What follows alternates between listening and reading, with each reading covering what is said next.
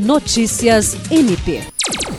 O Ministério Público do Estado do Acre é o primeiro órgão do Estado a gerenciar as concessões de adesão caronas para as atas de registros de preços, ARP, diretamente na plataforma compras.gov. Desse modo, quando uma instituição manifesta interesse em aderir uma ARP, basta possuir cadastro junto ao compras.gov e acessar a plataforma.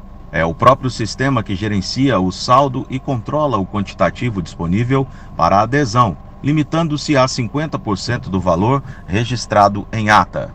O sistema compras.gov se encontra disponível para órgãos e entidades da União, estados, Distrito Federal e municípios. A adesão do MPAC ao sistema representa um avanço para a instituição, promovido com o auxílio da tecnologia.